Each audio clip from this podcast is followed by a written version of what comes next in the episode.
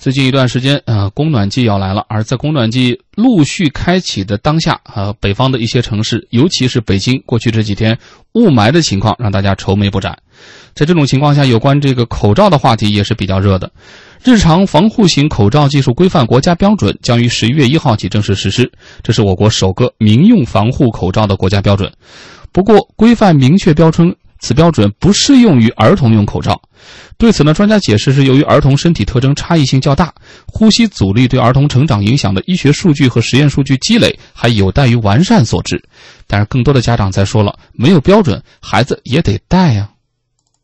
此前，我国关于口罩的标准有医用防护口罩技术要求、医用外科口罩等，但都属于劳动防护类和医用防护类标准。而市场上所谓的民用防雾霾口罩一直缺乏标准规范。这也导致防雾霾口罩质量参差不齐。比如，很多口罩以过滤效率来表示其防雾霾性能，而常常自称过滤效率达百分之九十以上。对此，质监部门指出，过滤效率仅仅是指口罩的核心部分，过滤布材料的过滤效果并不能代表口罩的防护效果，因为口罩还有密封性的问题。即使过滤布的过滤效果真能达到百分之九十九，如果密封性不好，口罩的防护能力也要大打折扣。有鉴于此，国家新出台的日常防护型口罩技术规范对口罩性能的规定，使用了防护效果这样的综合指标，以佩戴口罩后吸入体内的空气质量这种直观效果来鉴定口罩的性能。比如，按照规定，口罩佩戴后能将吸入的 PM 二点五浓度降低至每立方米七十五微克以下，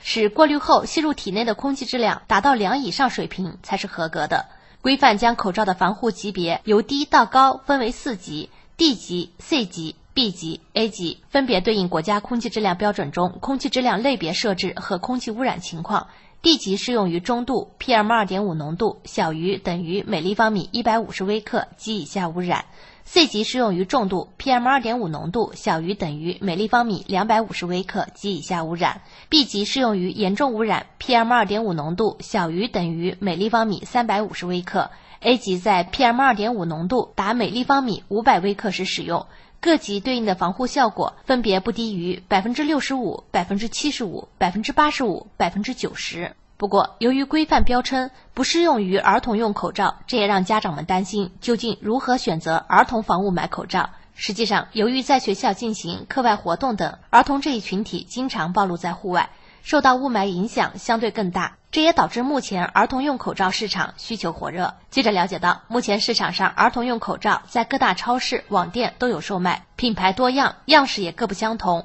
常见国产品牌的价格在十几元到几十元不等，进口品牌则要上百元。一名国内知名口罩生产商销售人员向记者透露，由于缺乏标准，实际上目前儿童用口罩与成人用口罩的材质完全相同，只是在大小上有所区别，相对小一号，以求能达到更好的密闭性和贴合性。儿童究竟该如何选用防霾口罩？对此，有专家表示，儿童相比成人受到雾霾的影响更大，但长时间佩戴口罩又容易导致呼吸不畅，建议儿童尽量选择透气性更好的纱布口罩。防雾霾口罩其实并不适合儿童，因为成人佩戴密闭性好的防霾口罩超过十五分钟会受不了，儿童年纪较小，看护不当时易造成窒息的危险，因此三岁以下的孩子不建议戴口罩。雾霾天家长应尽量少带儿童出门。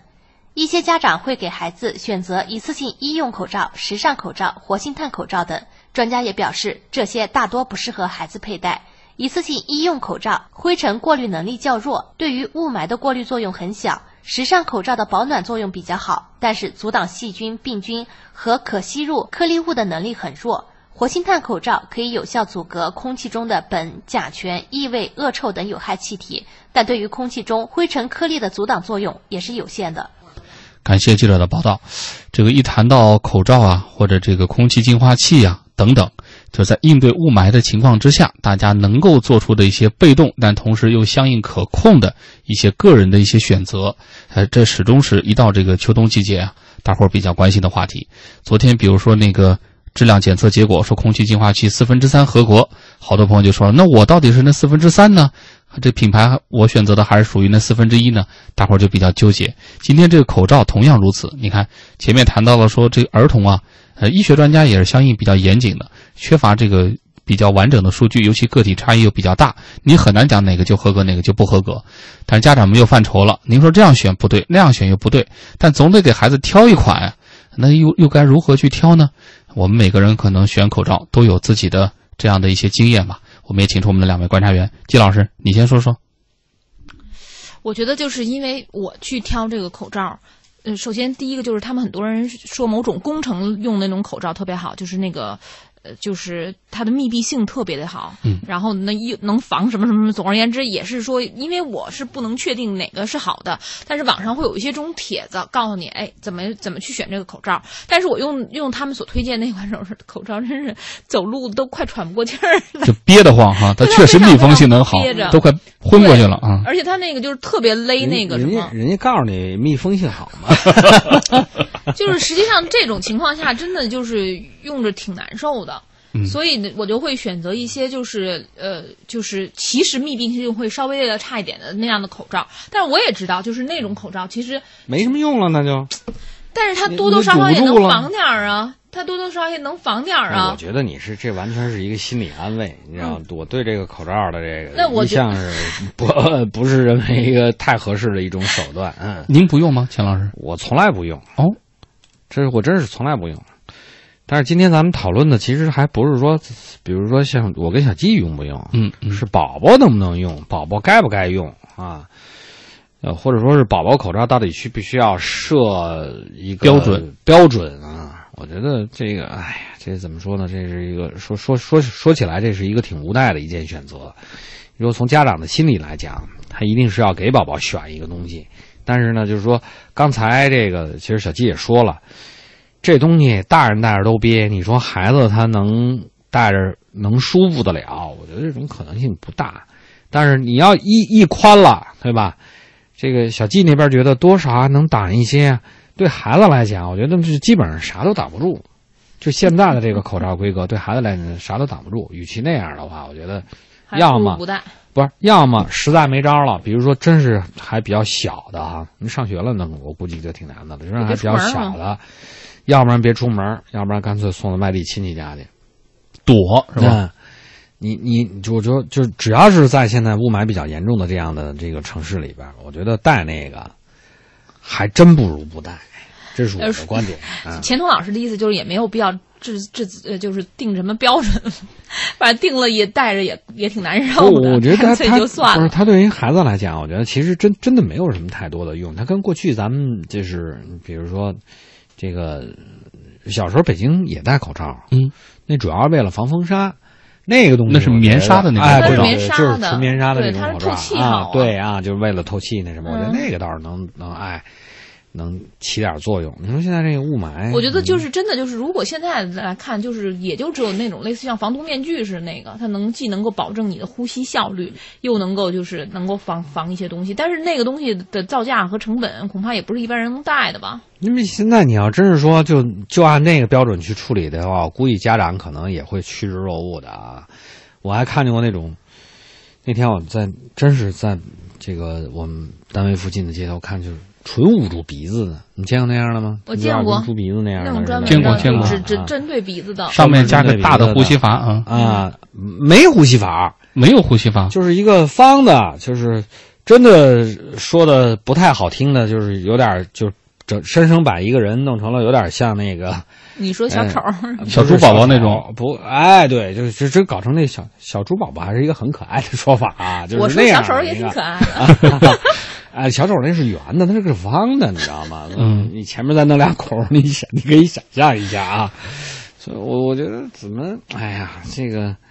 你除除非是戴防毒面具，但是你说一个城市都戴着防毒面具，那是一个多么从这个意义上来说没法接受的一件事情。嗯，钱东老师的意思就是治理空气还是最重要的，与其去研究这些口罩，还不如